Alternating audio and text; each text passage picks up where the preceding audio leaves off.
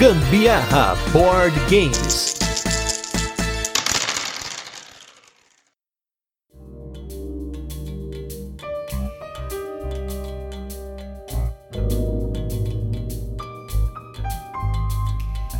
Fala galera, beleza? Aqui é Gustavo Lopes. Eu sou a Carol Guzmão e este é mais um episódio do Gambiarra Board Games, o seu podcast sobre jogos de tabuleiro que faz parte da família de podcasts Papo de Louco. E nesse 76 episódio de resenhas e curiosidades, vamos com mais um party game pro podcast, um dos poucos até agora com muita malandragem e um pouquinho de matemática na hora de dividir os bens de um super saque em os maus companheiros. Mas antes vamos para os recadinhos e destaques da semana e logo a gente volta com a nossa resenha, onde apresentaremos o jogo, comentaremos como funciona e depois passaremos para as curiosidades, nossa experiência com ele e também a nossa opinião. Final de ano chegando e como a gente sempre fala aqui, você achou que a gente ia fazer pausinha aí, não sei o que, não achou errado, a gente tá fazendo é, mais cast, hein? Então, se você ouviu aí nessa semana, a gente teve estreia de um quadro novo, que é o Rodada dos Ouvintes. Um quadro que eu acho que vai ficar muito legal a gente produzir aqui no podcast. A gente gostou bastante de gravar, eu e o Sandro fizemos esse episódio piloto. Foi bem bacana, a gente recebeu alguns áudios de ouvintes para montar um cast sobre por que você joga jogos de tabuleiro, que foi com base aí do sorteio que a gente fez do Clan e do Clan 2. Vamos ver aí se em breve aí no início de janeiro a gente bola mais uma pauta para vocês participarem e aí a gente abre para vocês mandarem os áudios de vocês, a gente vai selecionar alguns, até porque como vocês perceberam com cinco áudios a gente conseguiu um programa de quase uma hora. Então, tô pensando mais ou menos aí de cinco áudios por programa, já fica legal. E nos destaques atrasados das semanas, né? Como a gente já tem comentado algumas semanas, os destaques que a gente está falando aqui já são destaques que passaram. Para quem acompanha lá no nosso Instagram, tem visto que a gente tem jogado bastante jogos novos. Até o final do ano a gente pretende zerar todos os jogos que estão sem jogar na coleção ou vendê-los, né? Porque não quero ficar com o jogo parado na coleção. E um deles não é um jogo da nossa coleção, foi um jogo que a gente pegou emprestado com um amigo nosso, que é o Onitama, que é uma espécie de um xadrez que você tem ali os seus monges né? Um xadrez menorzinho em que você tem os movimentos diferentes de partida para partida. Eu achei bem legal a dinâmica do jogo, de como ele muda de jogo para jogo dependendo das cartas de movimento que você faz, e bem temático também o movimento tenta fazer ali a forma do animal ou do que ele representa ali, mas no fim das contas é um jogo bem abstrato. Eita, jogo complicado da preula. Brincadeira, muito legal. não é complicado, mas é igual xadrez, que não é, tem tipo complicação, tipo, né? xadrez tem muito raciocínio, que é o que esse jogo exige da gente mesmo. Que é muito legal, muito interessante sim, recomendamos. Infelizmente não tem aqui no Brasil, né? E como já é um jogo antigo, não sabemos se um dia ele vem pra cá. Mas se vier, é sucesso.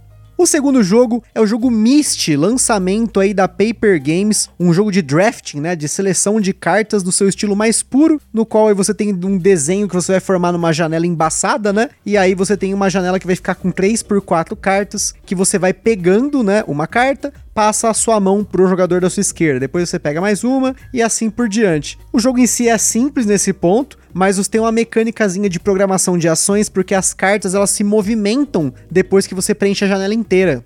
E dependendo de como elas se movimentam, que você pontua no final do jogo.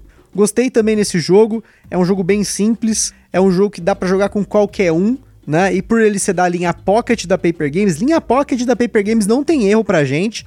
Dependente aí da gente falar do, até inclusive o próximo jogo é um jogo o oposto disso, mas a linha Pocket da Paper Games para mim é muito legal, porque Primeiro que não ocupa espaço na prateleira, né? Uns, a gente pode pegar 10, 15 jogos desses pequenininhos aí, não dá o espaço de um. Segundo, porque eles são super portáteis. Além da complexidade deles ser bem tranquila para você jogar com qualquer pessoa. E fora o preço, né? Então assim, tudo de bom. Myst, gostei bastante aí, vale a pena.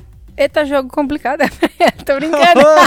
Essa tô mulher tá doida hoje, gente. Tô brincando, tô brincando. Esse também. Ele é um jogo que exige sorte também, né? Vamos combinar. Tem, tem, lógico, lógico. Querendo ou não, às vezes vem uma cartinha ali que você percebe que pode prejudicar o seu amiguinho, que tá ali cheio de florzinhas maravilhosas, você começa a acumular um monte de monstro para ele. Exato, exato. Essa é uma boa para você fazer com que ele perca cartas. É a manha do drafting, né? É, mas é um joguinho muito legal também, que exige, como todos os outros board games e card games que existem por aí, sempre tem que ter um raciocínio envolvido, né? Ah, sempre, né? Não dá pra jogar o jogo sem pensar. Porque se você jogar um jogo que não precisa pensar, não é jogo. O jogo tá te jogando, então joga fora. o que, que dá pra fazer na vida sem pensar? Você sabe me dizer? Ah, sei lá. Respirar. Não preciso pensar pra respirar. Então... é automático, verdade. Então não é jogo. E por fim, né? Aí a frase da Carol que ela falou duas vezes seguidas. Esse daí eu tava. Caramba, você acabou com a minha gracinha. Eu juntei tudo isso pra falar agora no final. Eita, jogo complicado da Prela! Esse é, vai. Esse é, que é o jogo Um Banquete Odin do Uwe Rosenberg. Um jogo que estava na minha wishlist, um dos poucos da minha lista de desejos, que é um jogo do Uwe Rosenberg que é um jogo de fazenda, tudo é jogo de fazenda praticamente na carreira desse cara, né? Mas na verdade você está montando ali a sua civilização viking, um jogo realmente que tem uma série de ações para você fazer, tem mais de 50 diferentes ações no seu tabuleiro, mas como elas são agrupadas por tipo, você vai pegando um esquema ali, um aqui, e ele acaba juntando várias coisas bacanas, né? Junta ali o fato que você tem que montar a sua civilização, como se estivesse montando sua fazendinha, né? Porque a civilização pro Uwe Rosenberg é produzir e alimentar as pessoas. Tem o esquema de alimentação também tem o esquema do patchwork, de você ir montando ali o seu tabuleiro com peças que tem formato Tetris, mas são formatos um pouquinho mais complexos. Enfim, ele junta um monte de coisa que eu gosto. Foi uma experiência assim insana.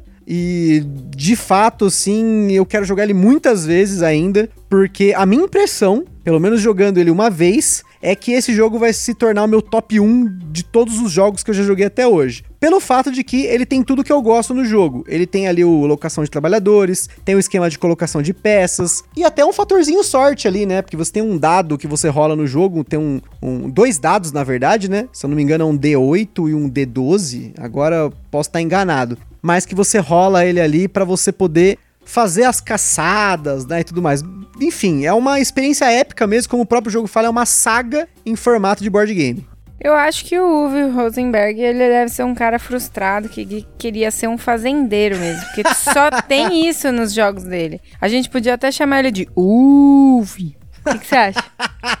Essa foi, essa foi o estilo do Luiz lá do Papo de Louco, do Mochiroi, né? As piadas dele são as melhores. Mas realmente, acho que nessa semana, inclusive, a gente pegou mais um jogo de fazenda dele, que é o Fields of Arle, né? Que é outro jogo lindo. de fazenda. Gente, eu gosto de jogo de fazenda, não adianta. Eu descobri que é uma parada que eu também acho que eu também sou frustrado. Queria ter uma fazendinha pra mim também. É, e quem não sabe, ele fica construindo cidadezinhas, fazendinhas em joguinhos de celular. Exato, né? E, inclusive, se alguém puder indicar um jogo de fazendinha bacana aí para celular, para Android, por favor, manda mensagem aí. Mas enfim, agora vamos com o nosso jogo da semana do review retrô, que é o jogo Body of War.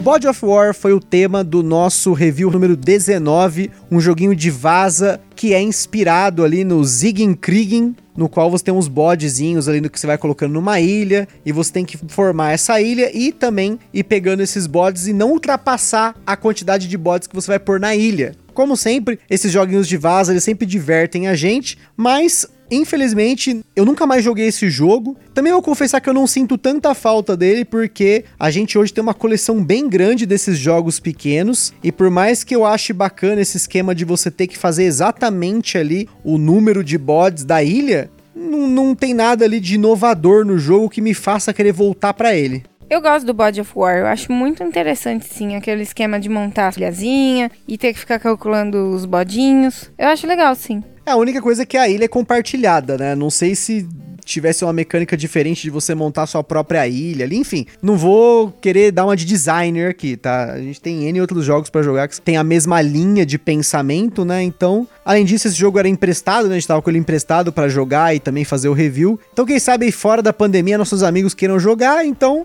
a gente joga, porque aqui a gente não recusa nada. Eu só recuso buchada de bode. é, tudo Isso bem. eu não gosto. E agora, vamos para o jogo da semana mesmo, que é o jogo Os Maus Companheiros. Bora lá.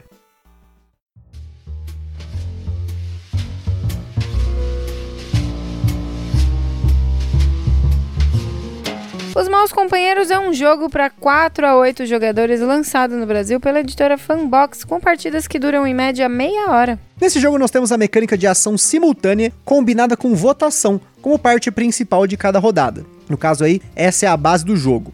Rola um blefe ali sobre o que você vai jogar e tal, mas quando você coloca as regras de suborno opcionais, aí entra uma mecânica rara nos jogos de tabuleiro, que é essa mecânica de suborno. Na nossa escala de complexidade, ele recebeu 1 de 10, porque mesmo colocando as mecânicas opcionais, ele continua um jogo bem intuitivo e bem direto. Você encontra o jogo numa média de 150 reais, que é o preço médio, inclusive de outros jogos nessa linha de jogos festivos. No Maus Companheiros, os jogadores acabaram de sair de um assalto com uma grande quantidade de peças de arte, dinheiro, joias, enfim, outras coisas, e agora chegou a hora de dividir o saque. Para isso, alguém tem que ser o chefe e sugerir possíveis divisões, mas será que todo mundo estará de acordo com essa divisão? O jogo acontece em uma série de rodadas até a carta da polícia aparecer, carta que é embaralhada no deck em uma determinada posição no começo do jogo. Toda rodada, o jogador que é o chefe compra uma quantidade específica de cartas dependendo da quantidade de jogadores e divide essas cartas que possuem diferentes valores. Essa divisão pode ser feita como o chefe quiser. Ele pode pegar tudo para si mesmo, ou dividir igualmente, ou até dividir dando um pouquinho a mais para um ou para outro, ou até para si mesmo, como normalmente acontece. Os jogadores então devem discutir essa divisão enquanto colocam na mesa uma das cinco cartas de ação que possuem. O jogador pode colocar a carta de sim, concordando com a divisão, ou uma carta de não, discordando. Ao invés de participar da discussão, ele pode jogar uma carta de embolsar e se na ordem da rodada ele for o primeiro a revelar uma carta dessa, ele pega a carta do topo do baralho de saque para sua pilha ali de cartas que ele está acumulando. Ou então, se ele decidir sacanear alguém, ele pode usar uma carta de roubar. Mas para que essa carta tenha efeito, ele tem que ter ameaçado o jogador antes de revelar a carta, colocando seu marcador de ameaça na frente daquele jogador. Se esse roubo der certo, o jogador rouba uma carta aleatória daquele jogador. Por fim, se alguém tentar te roubar nesse jogo e você tiver colocado uma carta de proteger, o contrário vai acontecer. Você leva uma carta de quem tentou te roubar. No fim de cada rodada, caso o número de votos a favor da divisão seja maior do que o número de cartas contra, o jogador que é o chefe continua no cargo e cada jogador recebe sua parte da divisão. Caso dê empate, a divisão acontece, mas o chefe se torna o próximo jogador no sentido horário após o chefe. Por fim, se a votação foi contra, o primeiro jogador que jogou a carta não, a partir do chefe no sentido horário, se torna o chefe dessa nova rodada. A divisão não acontece e são colocadas mais duas cartas na pilha de divisão para que essa pilha seja redividida. O jogo segue essa sequência de divisão do saque, discussão e por fim a revelação das cartas, até que a carta da polícia apareça em jogo. Bem simples. Mas aí entra a regra opcional dos subornos, que muda totalmente a dinâmica do jogo. Com essas cartas, os jogadores podem tentar subornar os demais, usando inclusive algumas fichas de garantia, para que, caso a ação que o jogador tenha feito não seja o que ele foi pago pelo suborno, ele também não recebe o suborno. Isso porque os subornos não são contratos que precisam ser cumpridos no jogo, a menos que haja esse marcador de garantia nele. Você pode jogar com ou sem, tudo vai depender do seu grupo. E mesmo você tendo esse marcador em jogo, você pode pedir para um jogador fazer uma ação, dar o suborno para ele e não pedir garantia. Fica aí na confiança.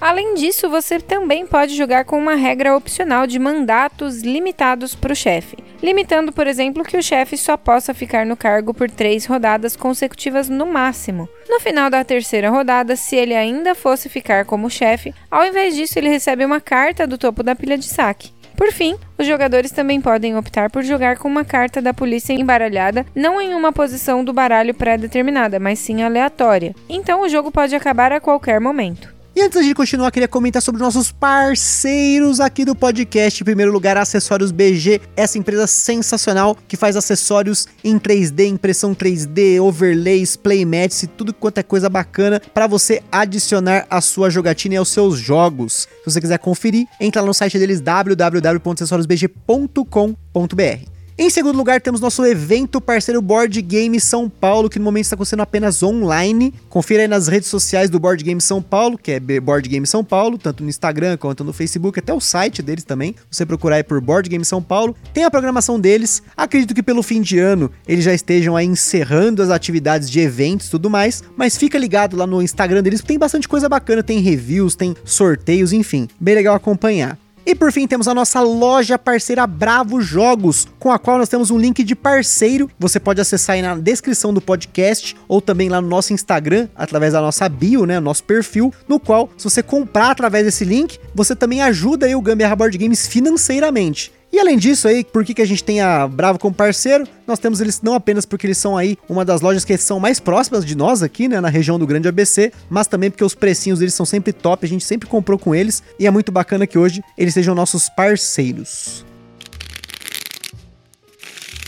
Os Maus Companheiros originalmente se chamava Tiefetaschen, único jogo criado por Fabian Zimmermann. A grande diferença, além de alguns ajustes no jogo, é o tema, na qual os jogadores são políticos corruptos tentando ganhar o máximo de dinheiro possível e nada mais. Ao ser lançado pela Arcane Wonder sob o selo do The Dice Tower Essentials, jogos lançados em parceria com o canal The Dice Tower, o jogo recebeu um tema de roubo mais amigável, com personagens mais caricatos e antropomórficos. Inclusive, a Arcane Wonders é a editora do Onitama, que a gente falou lá no começo do podcast. E falando sobre os maus companheiros, o jogo possui três promos e duas delas já estão vindo direto na caixa da versão da Fanbox. Uma delas é uma carta que vale 6 mil, que é um dado dourado. As cartas geralmente costumam valer de 2 a 5 mil. E uma outra promo é um pacotinho com seis cartas que possuem habilidades de uso único, além de seu valor contar para o fim do jogo. A única promo que não veio para o Brasil são duas cartas que têm um valor negativo. Essas cartas foram distribuídas nas convenções do Dice Tower lá nos Estados Unidos. Algo que pode confundir é que o jogo tem diversos tipos de itens, como pinturas, esculturas, gemas, mas o jogo em si não possui a mecânica de coleção de componentes. No manual chega a mencionar que isso poderia ser relevante para expansões futuras, mas até agora o jogo não teve nenhuma expansão, apesar de ter sido lançado em 2018 lá fora. Com a regra atual, realmente o Set Collection não faria sentido, porque a única forma de você tentar escolher cartas para montar um set é sendo o chefe, ou se você der sorte de o chefe te entregar cartas de um set. Mas o jogo é totalmente matemático nesse ponto. Então vamos ver o que o futuro reserva para ele. Outra coisa que eu particularmente ouvi de algumas pessoas foi a comparação desse jogo com o Cash and Guns, a segunda edição desse jogo. E eu acho que essa comparação faz sentido sim até em certo ponto, pelo que o jogo representa. Inclusive, lá no cast que eu fiz com a Karen e a Tatá do Mipoleiros, que é o cast que a gente falou sobre jogos parecidos com outros jogos, né, que, estão esgotados, né?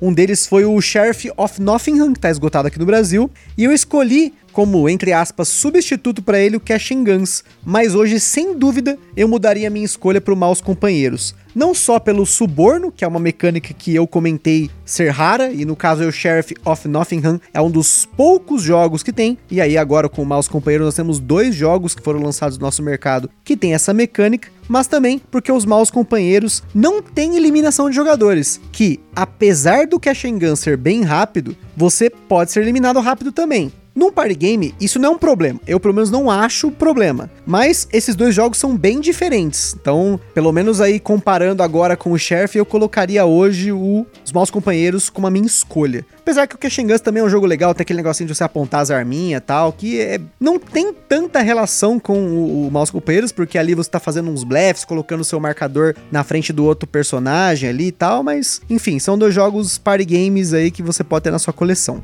Sobre sleeves, a gente não eslivou e não deve eslivar o jogo porque as cartas são de ótima qualidade. Cartas feitas pela Copag e que embaralham muito bem. Mas para quem for eslivar, precisa de bastante sleeves. Se for eslivar tudo, são mais de 200 cartas no tamanho padrão. E falando das jogatinas, como eu já até comentei anteriormente, assim, eu não sou tão fã de party games, mas eu sempre gosto quando tem alguma coisa diferenciada no jogo. E no caso do Maus Companheiros, eu não joguei o Sheriff of Nottingham, então não posso opinar, mas eu gostei muito desse esquema de você poder subornar o outro jogador. Se tem uma coisa bacana de você fazer, é começar a jogar aquele dinheirinho de lado, falar assim, olha, né, olha no olho, fala assim, ó, bota aquele sim pra nós aí, ó, e manda aquele suborninho pra pessoa. Fica aquela coisa na mesa bem engraçada, né? Eu gostei também do jogo sem o suborno, mas acho que o suborno é o show do jogo. É o que deixou a mesa mais bacana. Nós não jogamos esse jogo com oito jogadores, a gente jogou sempre com uma contagem pequena, 4 e 5 no caso, né? Então não sei se em mais jogadores ele fica mais caótico, mais aleatório, mas pelo menos em 4 e 5 eu senti que tava um pouco no controle ali de fazer as divisões como chefe. Achei bacana o esquema de você poder blefar e jogar uma carta na frente do outro, aquele negócio do embolsar.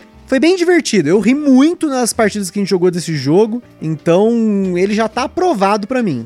Esse jogo eu achei ele uma mecânica bem diferentona aí para as coisas que a gente tá acostumado a jogar mesmo. Mas realmente não posso dizer que a gente não riu muito. Esse jogo fez com que todo mundo na mesa risse pra caramba. A gente se divertiu bastante, mas eu preciso admitir que eu sou uma péssima chefe, ao ponto de eu ter dado um não para mim enquanto eu era chefe. e isso me ferrou. Eu, eu nem sabia que eu não devia fazer isso. Na hora lá, eu achei que eu poderia. Teve algumas situações bem engraçadas, né? Tipo, a galera tentando pegar todo o dinheiro para si, arriscando para ver se ia dar certo. Ou embolsar toda hora, dois, três colocava e nunca dava certo, né? Roubos também foram poucos que deram certo. Acho que na maior parte do tempo a gente fingia que ia roubar a pessoa para usar o embolsar também, né? Mas o blefe desse jogo é bem forte e eu acho que ele vale nesse ponto. Eu não sou fã de blefe, não sou fã de dedução, vocês sabem disso, já falei várias vezes aqui, mas quando bem implementado, qualquer mecânica, exceto roleplay, para mim funciona. Porque roleplay não dá. Eu não consigo ficar fazendo careta, vozinha tal. Eu entro no tema, mas não esse ponto. Tipo Brewitched. Tipo Brewitched. Brewitched foi um jogo que a gente até vendeu ele porque tinha esse negócio de você... Ah, tem que falar em terceira pessoa, o verbo não pode conjugar. Isso aí não faz o meu perfil de jogador nem de pessoa. Agora, um party game com um esqueminha desse aí igual do Maus Companheiros, que você pega os números, ah, vou dividir, vou dar 5 para esse, 5 para esse, 4 para esse, 6 para mim, mais um 5 para aquele ali que eu quero manipular nessa jogada. Aí na próxima, você muda um pouco a divisão, mas você como chefe sempre tentando ser justo, mas pegando aquele umzinho a mais, doisinho a mais. Você comendo quieto é o esquema para mim desse jogo e eu gosto disso. Achei muito legal essa, esse esquema de você poder ir devagarzinho ali construindo a sua vitória. Por isso que, nesse ponto, eu gostei mais dele do que a Shengans, porque no Cash Guns por mais que eu tentasse fazer isso, eu sempre levava tiro. Era impressionante. A galera queria me matar toda a rodada. E nesse jogo não tem essa. O máximo que dá pra fazer é roubar os outros, né? Eu achei que ficou muito mais rico a, a partida quando a gente colocou realmente o suborno, né? Essa a parte de, de você poder Sim. colocar um dinheirinho ali, chamar o amiguinho pra, pra solicitar voto. Eu acho que ficou muito mais interessante quando colocou isso aí. A única coisa é que com a mecânica de suborno ninguém arriscou subornar sem ser para votar sim ou não, né? Porque você pode arriscar sem a ficha de garantia, mas ninguém arriscou. Acho que por mais que a gente confie nas pessoas que a gente tá jogando na mesa, na hora do jogo é cada um por si, né? Ah, meu filho, aqui negócio, negócios, jogos à parte. Bom, se você tá procurando aí um party game, um jogo festivo com uma mecânica diferentona, para jogar aí com 4 a 8 jogadores, que é, é um número de amigos que hoje eu não tenho para colocar na mesa, e principalmente nessa pandemia, né? Nem tem como colocar tanta gente no mesmo ambiente aí, já é aglomeração, não faça isso tá? Todas as jogatinas do Gambiarra Board Games são supervisionadas por uma enfermeira. Ai, meu Deus, vai botar na minha conta. Então a gente tá sempre tomando os devidos cuidados para jogar qualquer jogo aqui, né? Então, se por acaso você curte, tem essa galera para jogar aí futuramente, a gente recomenda aí esse jogo com suborninho maroto, blefe maroto, ação simultânea e tudo mais, que é o Maus Companheiros. E a gente fica por aí com mais um episódio do Gambiarra Board Games. Lá no site do Papo de Louco você encontra vários links para você conhecer mais sobre o jogo e principalmente, como sempre, a opinião de outros criadores de conteúdo. E no nosso Instagram também tem as fotos de uma das nossas partidas do Maus Companheiros. E como sempre, se você jogou, comprou alguma coisa que a gente tenha falado aqui no podcast, ou também se quiser sugerir algum jogo pra gente conferir, manda aí uma mensagem pra gente no Instagram ou no e-mail contato arroba papodelouco.com. E se você tá jogando por aí, marca a gente lá no stories do Instagram que a gente tá sempre compartilhando as fotos das jogatinas da galera. E para quem tem uma loja, editora, alguma coisa relacionada a jogos de tabuleiro e quer fazer uma parceria com a gente, já tem o nosso contato compartilha esse podcast com a galera no Facebook, no WhatsApp, pode até subornar a galera para ouvir o podcast. E é isso aí. Espero que vocês tenham curtido. Um forte abraço e até a próxima. Milzinho aí, vai pra você votar um sim em mim. Vote sim no Gambiarra no prêmio do ano que vem. Ah! Falou, beijo, tchau.